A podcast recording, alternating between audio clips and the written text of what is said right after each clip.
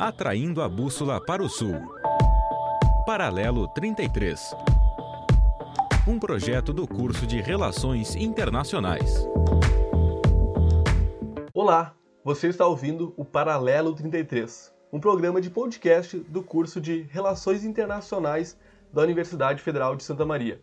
Eu sou Arthur Reis e aqui comigo estão hoje. Oi, eu sou a Maria Eduarda. No programa de hoje, a gente vai abordar a questão da retirada das tropas dos Estados Unidos do Afeganistão e o avanço do Talibã no país, buscando discutir e compreender alguns fenômenos envoltos nesses acontecimentos, como os fatores que impulsionaram o avanço recente do Talibã no Afeganistão, de que forma a retirada das tropas americanas impactou essa ofensiva do Talibã e quais os possíveis desdobramentos futuros que podem ser esperados para o país e a região diante dessa situação de possível escalada dos conflitos.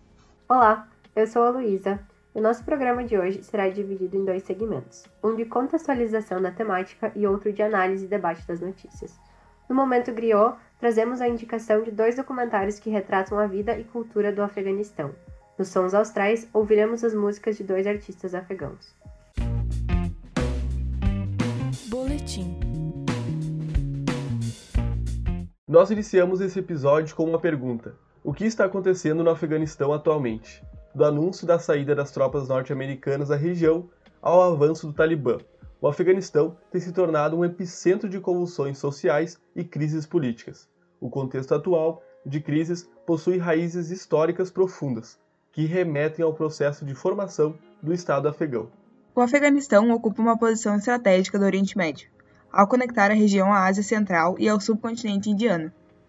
Devido ao seu posicionamento, o país consistiu em um importante xadrez geopolítico ao longo do tempo. Inicialmente, o país foi sede de campanhas militares de Alexandre o Grande. Entre os séculos X e XV, o país foi central na passagem da Rota da Seda Chinesa, e também para os movimentos migratórios do período. Em meados do século XIX, o país foi disputado pelos impérios britânico e russo, tornando-se então um estado tampão em meio às hostilidades imperiais.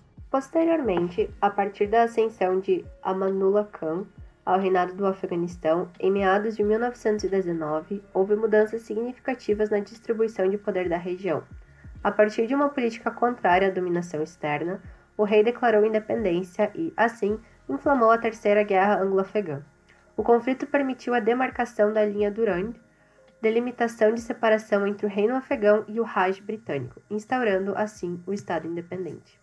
Desde sua independência em 1919 até meados dos anos 1970, o Afeganistão viveu um período democrático. Entretanto, em 1973, o país sofreu um golpe de Estado e mais tarde, em 1978, um contragolpe comunista, que acabou por estabelecer a República Democrática do Afeganistão.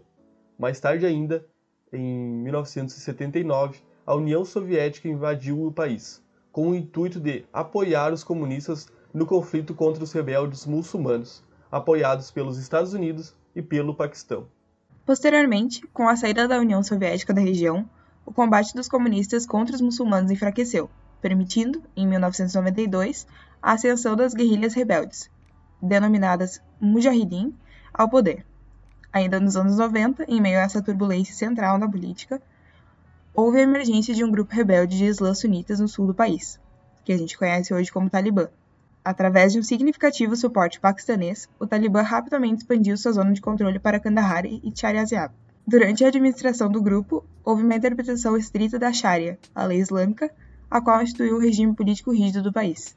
No final dos anos 1990, houve uma aproximação entre os líderes Mullah Muhammad Omar e Osama Bin Laden, denotando o início de uma relação entre o Talibã e a Al-Qaeda.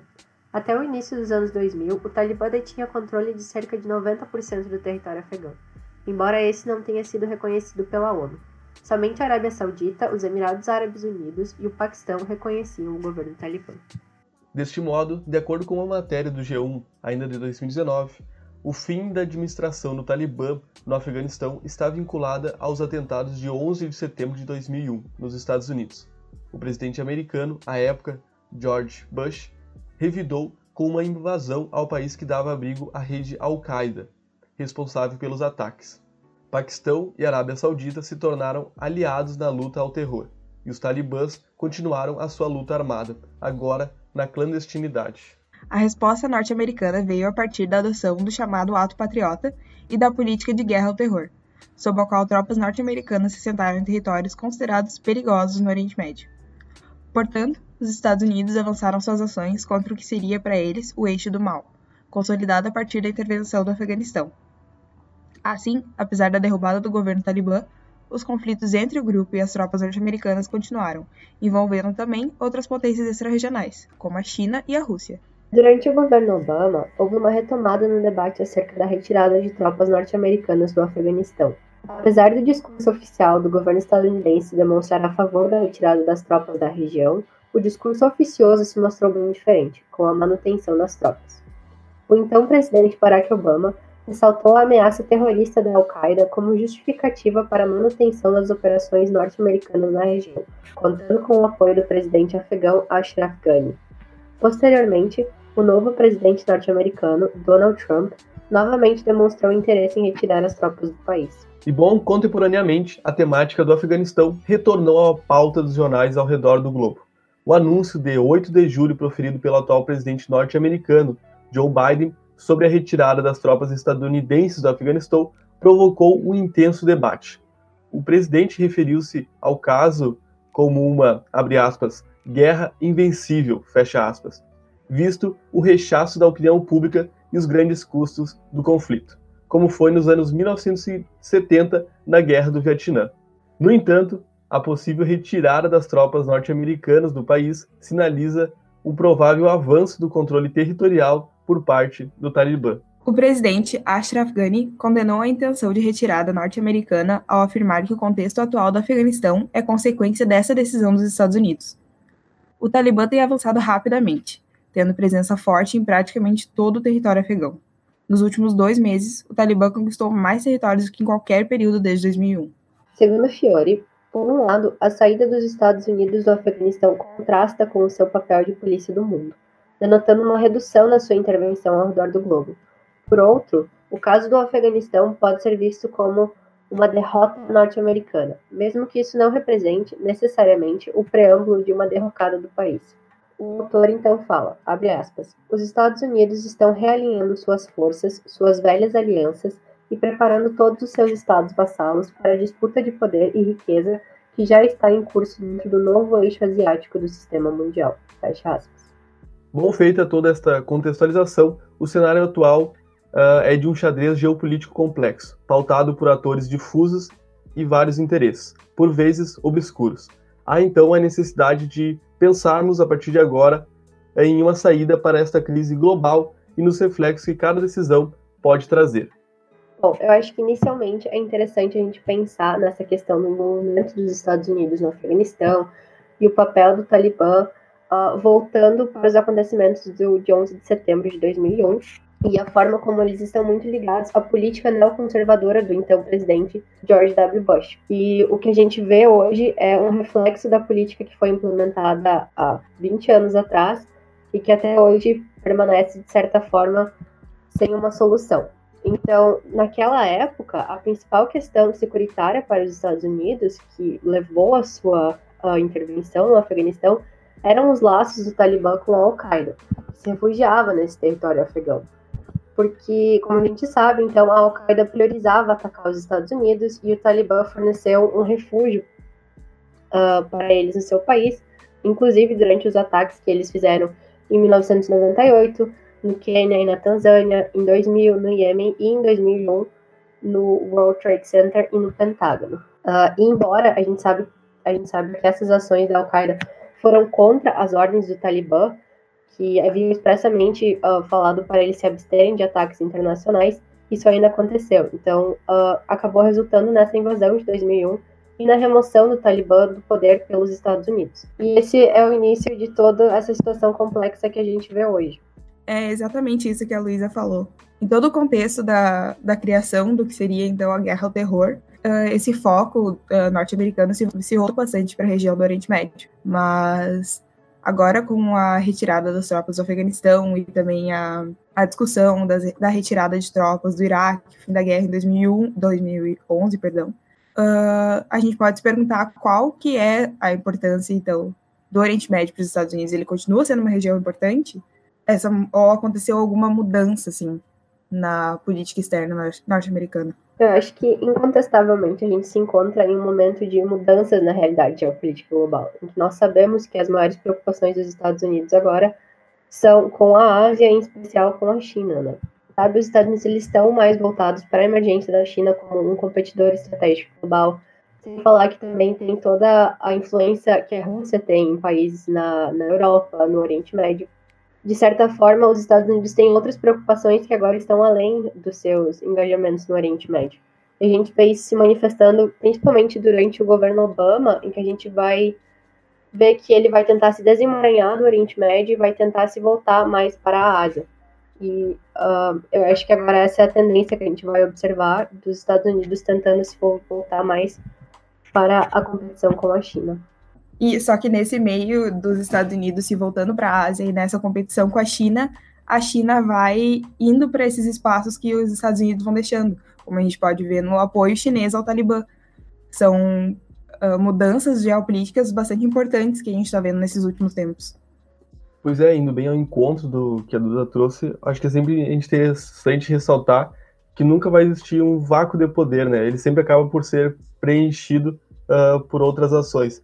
E aí a gente também tem que pensar nesse lado, com a saída americana, com as tropas principalmente, com o exército que estava presente no país, no Afeganistão, quem é que vai acabar por retomar essas regiões? Porque, ao que parece inicialmente, não sei se teria algum país hoje eh, exposto, disposto a gastar tanto quanto os americanos tiveram por tanto tempo, colocando tropas e investindo em arsenal para justamente uh, participar de um conflito desse que, o, como a gente colocou na reportagem ali, o Biden colocou como sendo invencível, né? E aí a gente vai observando que as notícias recentes se dão que justamente do avanço do Talibã, então, no Afeganistão, porque essa posição americana de retirada já vem há algum tempo já.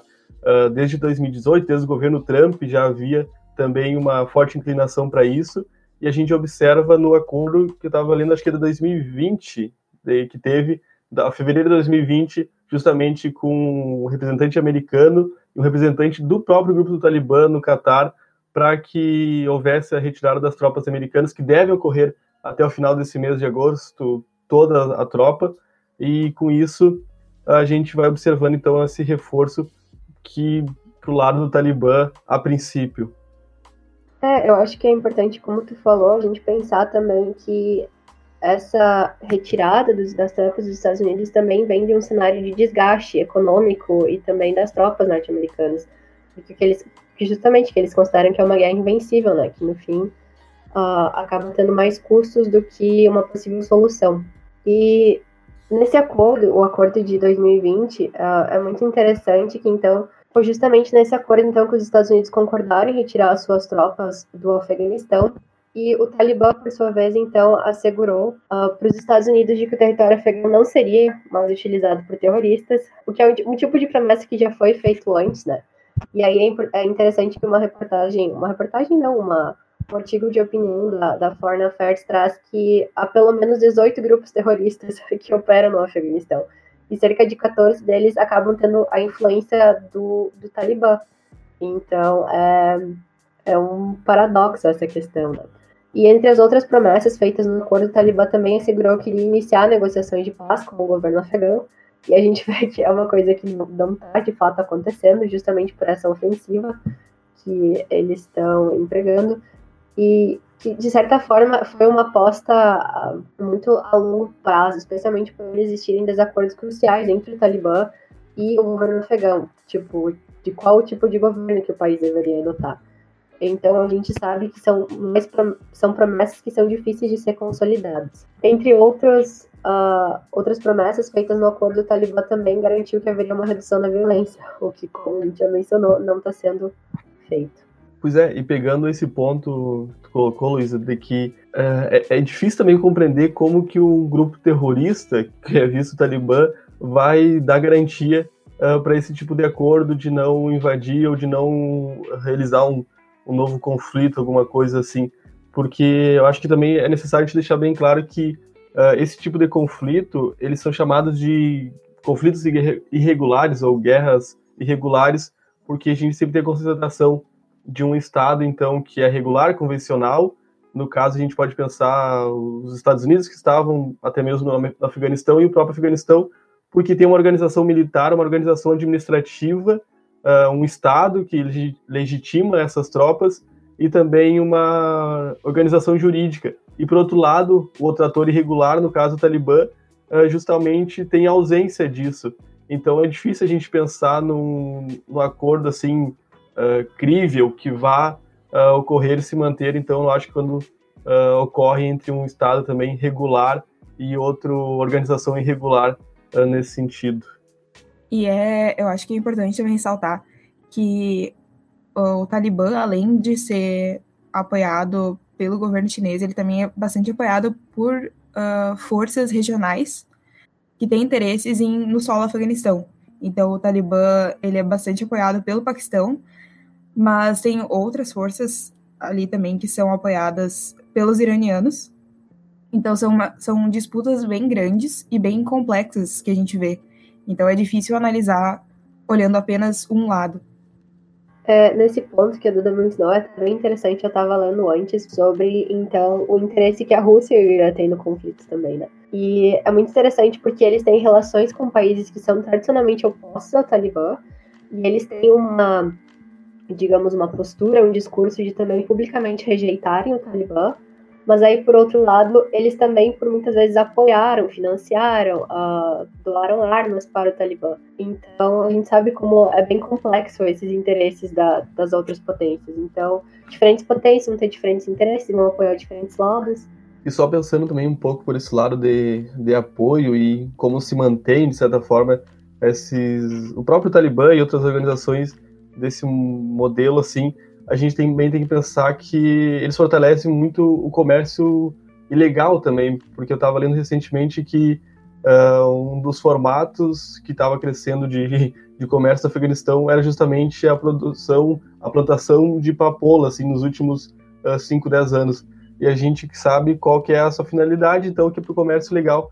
E como isso, então, se torna um meio uh, para a sobrevivência também desse, do próprio Talibã e também é um formato então de se, se expandindo, porque tem de certa forma um interesse, é, uma finalidade por trás dessa expansão, então uh, apenas no, no, território Afeganistão já. Bom, feito então a nossa primeira parte de contextualização e o primeiro debate.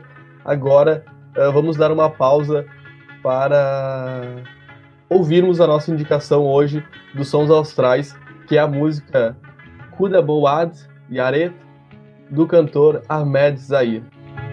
خدا بوت یارت قرآن نگهدارت سخی مددگارت سخی مددگارت خدا بوت یارت قرآن نگهدارت سخی مددگارت سخی مددگارت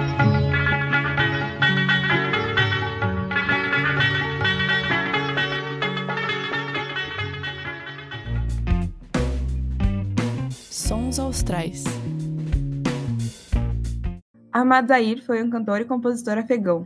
A maioria de suas canções eram cantadas em Dari. No entanto, ele cantou muitas canções em pashto, bem como em urdu, russo e inglês. Na década de 1970, Zahir gravou mais de 20 álbuns. Por causa de sua formação familiar musical, ele ajudou a estabelecer a música como uma profissão mais respeitada no Afeganistão, o que por sua vez levou à fundação da Escola de Música de Cabul, em 1974. Após a Revolução de Saur, Zahir criticou os líderes do novo governo em três canções, se inspirando em um de seus heróis, John Lennon, que usou a música para a resistência anti-guerra no Ocidente.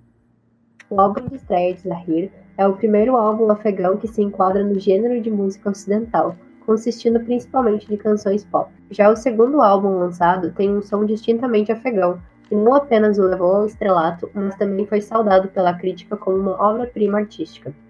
Após sua morte, em 1979, Zahir foi considerado um herói nacional da indústria musical afegã. Zahir foi listado como uma das 50 vozes de ouro da história que deixaram sua marca internacionalmente, de acordo com o National Public Radio.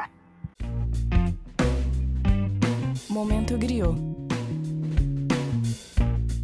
Feita a indicação dos sons austrais, Quais são as dicas de hoje para o Momento Griot?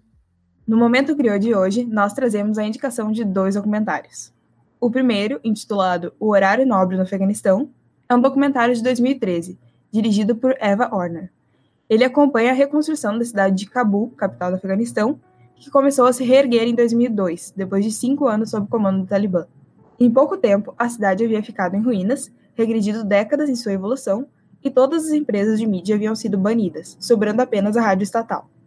Em meio a esse renascimento, a família Mohseni, formada por quatro irmãos, decidiu voltar para casa, depois de anos vivendo na Austrália, para ajudar a reconstruir seu país. Foi quando surgiu a ideia de criar aquele que seria o primeiro canal de televisão do Afeganistão, nessa sua nova fase, a Tolo TV. O documentário acompanha a Batalha dos Mohseni desde o início, construindo a empresa com poucos recursos e mostra os desafios enfrentados para continuar produzindo sua programação. O longa faz parte da mostra especial Tech, antes do mundo virtual era a privacidade, dedicada a abordar o impacto da mídia e de novas tecnologias de informação e interação nas relações entre indivíduos, grupos sociais, povos e governos. Já a nossa segunda dica de hoje é o documentário O Rolo Proibido, de 2019, dirigido por Ariel Nasser. Ele traz velhos e novos olhares sobre o Afeganistão. É um recorte de uma cultura muito pouco conhecida no Ocidente, a não ser a partir de alguns péssimos estereótipos e alguns acontecimentos muito trágicos. A obra se dedica a traçar hipóteses fascinantes a respeito da evolução da cinematografia afegã em meio aos sucessivos conflitos políticos do país. Boletim. Vamos iniciar a segunda parte do nosso debate. E a primeira notícia de hoje vem da CNN Brasil, do dia 2 de agosto deste ano, intitulada abre aspas, Talibã ameaça cidades importantes do Afeganistão e Estados Unidos fazem ataques aéreos, fecha aspas. Assim como o CNN Politics do dia 8 de julho de 2021, que tem como manchete Biden defende retirada estadunidense do Afeganistão enquanto o Talibã avança, abre aspas para o presidente. Nós não viemos ao Afeganistão para construir uma nação, fecha aspas. Uh, como a gente mencionou anteriormente, no dia 8 de julho desse ano, o presidente Joe Biden defendeu sua decisão de retirar completamente as tropas do Afeganistão, visto que, segundo ele, nenhuma quantidade de presença estadunidense poderia resolver os problemas que, segundo ele, são intratáveis do país. Para o presidente, então, os objetivos estadunidenses na região foram resolvidos e ele afirma que os Estados Unidos não foram em uma ação de construção nacional. Assim, considera que, abre aspas, é o direito e responsabilidade do povo afegão se decidirem sozinhos seu futuro e como eles querem tocar seu país. Fecha aspas. Bom, nesse sentido, é importante ressaltar que o Serviço de Inteligência estadunidense alerta que o governo afegão não conseguirá conter o Talibã sem o apoio da capacidade ofensiva dos Estados Unidos. O avanço progressivo do Talibã sobre os distritos do Afeganistão levanta a possibilidade de uma guerra civil quando as tropas estadunidenses saírem. Em 2 de agosto, o Pentágono afirmou que cerca de 95% das tropas americanas já deixaram o Afeganistão. No entanto, o Talibã expandiu rapidamente sua presença para grandes áreas do país. Nesse meio tempo, as forças de segurança afegãs perderam o controle para o Talibã, o que tem gerado grande temor e choque na região. De acordo com o Long War Journal, o Talibã controla 223 distritos, com 116 contestados, e o governo segurando 68. O mesmo relatório afirma que 17 das 34 capitais de província estão diretamente ameaçadas pelo Talibã. De acordo com Bill Rodgers, aspas, a retirada dos meios aéreos dos Estados Unidos, que forneceram mais de 80% do poder de combate para combater o Talibã, e contratados civis para fornecer a manutenção, com o desgaste do combate, colocou uma enorme pressão sobre a Força Aérea Afegã. Fecha aspas. No final de semana do dia 8 de julho, houve intensos conflitos entre o Talibã e as forças do governo afegão em Lashkar capital da província de Helmand. Afinal, Lashkar possui rotas centrais para todas as direções do país e importantes regiões agrícolas, tornando-se um território de extrema importância estratégica para o governo. Para conter essa possibilidade, as tropas restantes dos Estados Unidos também realizaram ataques aéreos em uma tentativa de impedir os avanços militares do Talibã. Bom, uh, devido ao agravamento da situação, levando-se muitas questões sobre como o Afeganistão conseguirá conter a crise interna sem o apoio das tropas estadunidenses a partir de 31 de agosto. Com base nisso, podemos começar nosso debate pensando em como a retirada das tropas americanas uh, auxiliam então a fortalecer o Talibã. Uh, eu só queria uh, pontuar aqui que a, a ideia de retirada das tropas uh, norte-americanas, por exemplo, do Iraque, é completamente diferente da, da ideia norte-americana da retirada de tropas do Afeganistão. Porque enquanto no Iraque eles combinaram com o governo de fornecer, fornecer apoio de inteligência e apoio militar, treinamentos militares, no Afeganistão isso não está acontecendo. São momentos de retirada de tropas, mas que estão acontecendo de jeitos completamente diferentes. E por isso, então, a gente vê uh, um avanço muito grande do Talibã no, em solo afegão, porque o, o, exército não consegue ter esse controle, não consegue ter essa força e essa tanto força capacidade militar quanto conhecimento de inteligência. Isso, como a Duda estava falando, uh, é importante ressaltar também que desde o início da retirada das tropas, os Estados Unidos retiraram muito mais tropas do que era esperado de uma vez. E isso também fez com que o seu apoio ao Afeganistão ficasse comprometido, o que por sua vez permitiu com que o Talibã conseguisse progredir sobre esse território. E o Talibã tem adotado uma estratégia de uso da força para buscar recapturar esses territórios e ganhar mais poder sem precisar uh, partir para negociação, para acordo de paz, mesmo que tenha sido isso acordado durante aquele acordo com os Estados Unidos. Então a gente vê uma situação bem complicada no território, com poucas perspectivas de um acordo de paz. E se por um lado isso fez com que a retirada das tropas para os Estados Unidos ficasse ainda mais atrativa, dado essa difícil resolução do conflito, por outro lado a situação doméstica no Afeganistão piorou bastante. Então a gente vê que a retirada das forças militares dos Estados Unidos do Afeganistão desencadeou uma onda de violência bem expressiva e que as forças do Talibã intensificaram ataques em todo o país e invadiram cada vez mais um número crescente de distritos. Tanto que, tanto que se vocês forem olhar as notícias a cada semana, nós temos novos relatos de ataques do Afeganistão em diferentes distritos, entre contra diferentes membros do, do governo. Então é uma situação de terror, digamos assim, crescente. Inclusive, uh, teve aquele acordo de paz entre o governo afegão e o e o Talibã da soltura dos prisioneiros, né? E teve várias análises falando se essa foi a, a tática correta, porque existe a grande possibilidade de que no momento em que o governo afegão soltou, foram 2 mil prisioneiros, se eu não me engano, 2 mil ou 3 mil, uh, existe uma grande possibilidade de que eles simplesmente pegassem armas novamente. Então, isso gera, aumenta, no caso, a instabilidade no país. E justamente nesse ponto que a Duda trouxe, as notícias uh, que vieram depois disso, porque dava conta então que haveria então uma, uma relação, uma busca de uma relação mais pacífica, né? Era isso que o Talibã garantiria então tentar não invadir mais novas regiões além do que já, já estavam sob controle. A gente observou justamente o contrário, da, de uma expansão do Talibã então uh, demonstrando justamente a fraqueza do, do governo do afegão em ter capacidade estatal, capacidade de força.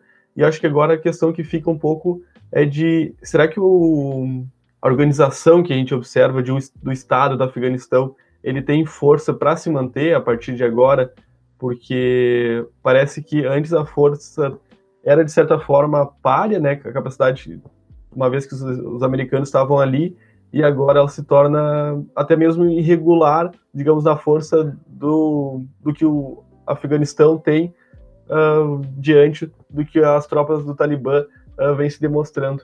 E aí eu acho também outro ponto que a Luísa até trouxe no primeiro bloco, de que há outros grupos também sempre envolvidos, né? Não é apenas o Talibã, então vai havendo outras insurgências uh, junto nesse período. E aí eu acho que também cabe um paralelo, assim, um pouco curto, mas se a gente lembrar o caso da Síria mesmo, que a gente viu o Estado Islâmico muito forte, primeiramente surgindo ali, mas depois a gente vai ver no norte do país que surgem os curdos e que também uh, geram então um controle daquele território e aí só para pontuar no sentido de que uh, cada vez mais essas regiões vão ficando fragmentadas e a gente não observa um apoio de outro país uh, justamente na região, no caso de defesa ou de se de se postar ao lado do Afeganistão, mas isso sem dúvida vai acabar também por minar outros territórios fronteiriços, outros países da região ali e isso sem dúvida então vai trazer uh, mais uh, insegurança a outros países daquela região também. É, com certeza, esse é um ponto muito importante, porque trazem segurança para toda a região, né? Então, querendo ou não, todos os países acabam se preocupando com isso. Mas uh, as possibilidades de solução ainda são, são muito baixas. E como estava mencionando antes, eu acho que o que a gente tem observado é que o Talibã realmente aparenta estar melhor preparado, digamos, militarmente, do que o governo afegão pra, nessas ofensivas, especialmente agora que o governo do Afeganistão não conta mais com esse auxílio dos Estados Unidos. O que foi possível assim perceber é que o Talibã vê que ele conseguiria obter vitórias de forma mais fácil, digamos, nessas, nessas avançadas no território. Tanto que alguns dos comandantes do Talibã até proclamaram que o seu objetivo principal era uma vitória total. E um deles até declarou para o The Washington Post que, ah, abre aspas, essa luta não é pelo poder compartilhado. Essa guerra por motivações religiosas para trazer à tona um governo islâmico a implementação da lei islâmica. Então, fecha aspas. Então a gente também vê que eles têm esse interesse muito forte por trás e não estão tão interessados em compartilhamento de poder.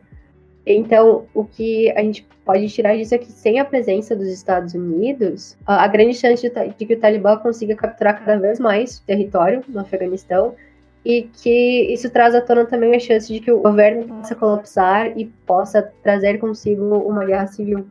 E entra a questão da retirada das tropas também, porque é como o Arthur falou na, no, no debate antes, que não esse vácuo de poder não, não consegue, não existe por muito tempo.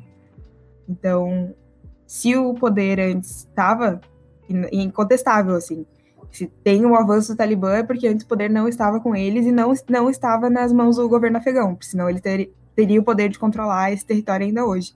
Então o poder estava na, nas mãos dessas tropas norte-americanas. E com essa retirada que foi muito rápida e sem qualquer preparo do governo, ele abre terreno para esse avanço. E ele é péssimo tanto para a população afegã quanto para a estabilidade de toda a região.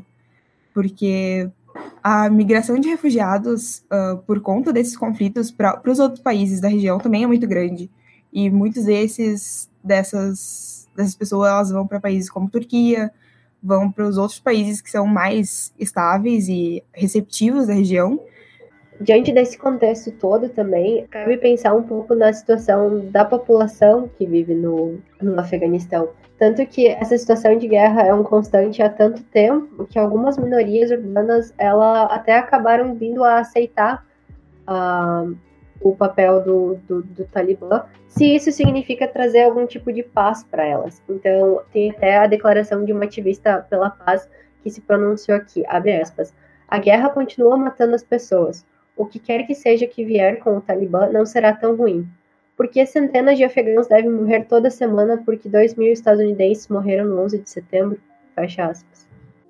Tá, e pegando um pouco desse ponto que a Luísa trouxe, da visão até do, de uma afegã sobre esse olhar, a gente tem que lembrar que desde a década de 70, daquele período que a União Soviética, ali em 79, invade o país, a gente tem justamente essa migração do, do Afeganistão para outros países da região, como a Duda já tinha comentado, uh, pessoas tentando então uh, buscar outras, outros estados que acolham, porque a gente observa que não há justamente, parece que esse sentimento de, de se pertencer quase para um governo, porque a gente observa que por esse período teve uma organização da União, da União Soviética, quase que ali, e depois por outro período teve uma certa insurgência, e daí aparece o Talibã, e há até um apoio inicial ao Talibã, porque dá um sentido de que uh, o Talibã é o, representa mais o que seria justamente o, o, povo do Oriente Médio, então por isso há uma, uma certa legitimidade inicial quando surge, mas a gente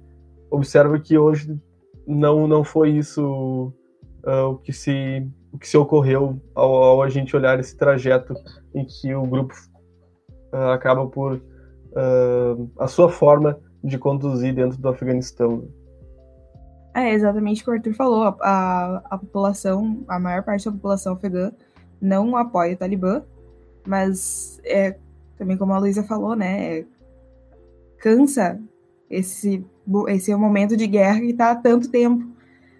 Uh, não tem como se sustentar isso. Então, chega num momento em que tanto faz. desde que as pessoas parem de morrer.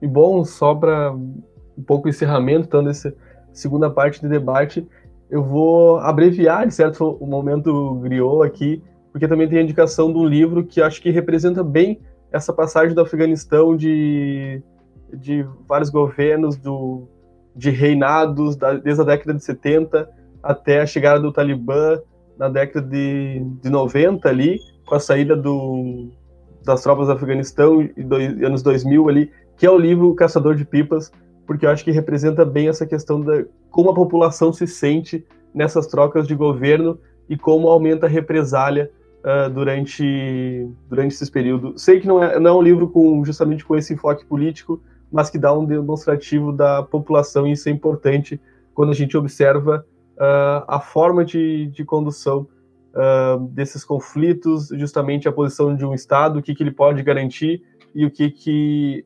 esses grupos armados terroristas uh, vão fazendo.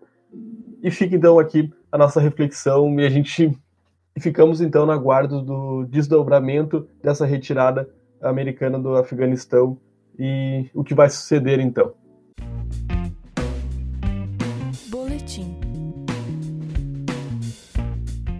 Bom, pessoal, como vocês observaram, no programa de hoje, as nossas notícias e debates giraram em torno da retirada da tropa americana do Afeganistão e uma possível ascensão do grupo talibã no país, tal qual a que ocorreu em 1996.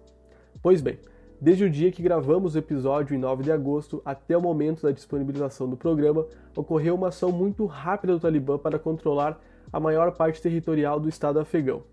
E assim, para dar conta desses recentes acontecimentos, irei realizar um boletim paralelo, que visa então trazer de forma rápida as informações mais recentes desse acontecimento até a data de 16 de agosto. Bom, as notícias trazidas durante nosso programa apontavam para uma ação ofensiva do Talibã desde maio, no qual vinha controlando várias províncias afegãs devido à retirada gradual das tropas americanas uh, previstas para ocorrer de forma completa até o fim de agosto.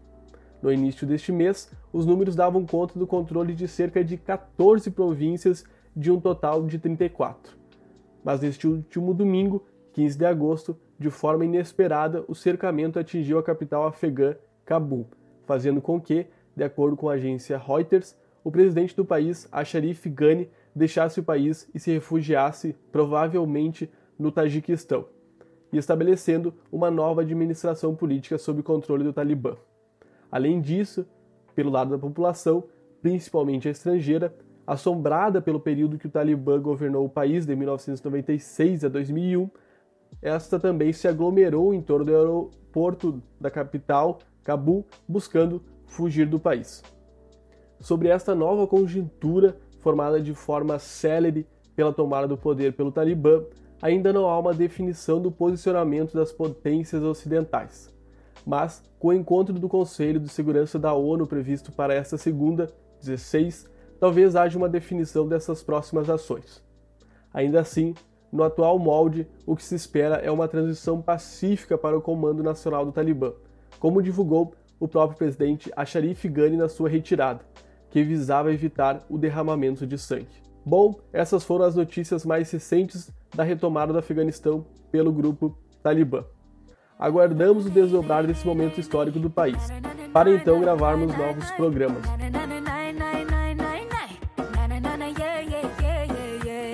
Para finalizarmos o programa de hoje, vamos chamar novamente o nosso quadro Somos Austrais. Fique com a música Ashkabul, da cantora afegã Ariana Sayed.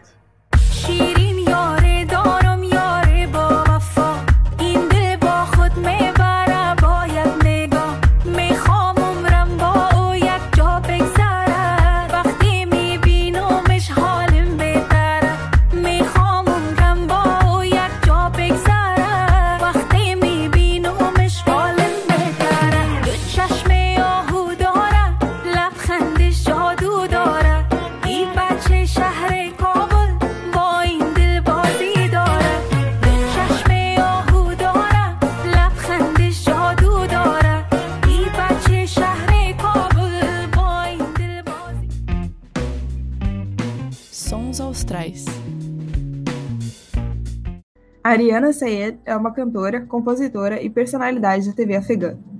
Ela canta principalmente em persa e dari, mas também tem muitas canções em pashto, sendo uma das mais famosas e mais premiadas artistas musicais do Afeganistão. Sayed nasceu em 1985 em Cabul, no Afeganistão, e sua família deixou o país quando ela tinha 8 anos e foram morar em Peshawar, no Paquistão. Sua carreira deslanchou com a canção Afghan Pesarak, que foi lançada em 2011. Ariana Saed se tornou um nome familiar em muitos lares afegãos e fora do país, sendo convidada a se apresentar em muitos shows ao redor do mundo. No auge de todo o sucesso repentino, Ariana decidiu voltar para o Afeganistão e se apresentar em concertos no seu país natal. Bom, esse foi mais um episódio do Paralelo 33. Esperamos que tenham gostado. O programa de hoje utilizou dados de Foreign Affairs, G1, El País, CNN, BBC, Sul 21, Folha de São Paulo e o Globo. O conteúdo desse episódio foi produzido por Gabriela Correia, Henrique Rogovski, Caroline Baldoni e Ana Kochman. O roteiro foi produzido por Luísa Cassol, programação e curadoria por Patrick Deppner, Sabrina Chiusa e Maria Eduarda Dalaco. Edição feita por Andrei Fal e gravação por Arthur Reis, Maria Eduarda Dalaco e Luísa Cassol. E se gostou do programa de hoje, compartilhe ele, acompanhe então uh, mais notícias e informações, a divulgação do mesmo nas nossas redes sociais, que é arroba paralelo33, tudo por extenso, no nosso Instagram e também uh, acompanhe o nosso Spotify. Eu sou Arthur Reis e até o próximo programa. Bom, eu sou a Maria Eduarda, espero que vocês tenham gostado do programa. Até a próxima. Eu sou a Luísa e até a próxima. Tchau, tchau. Atraindo a bússola para o sul. Paralelo 33. Um projeto do curso de Relações Internacionais.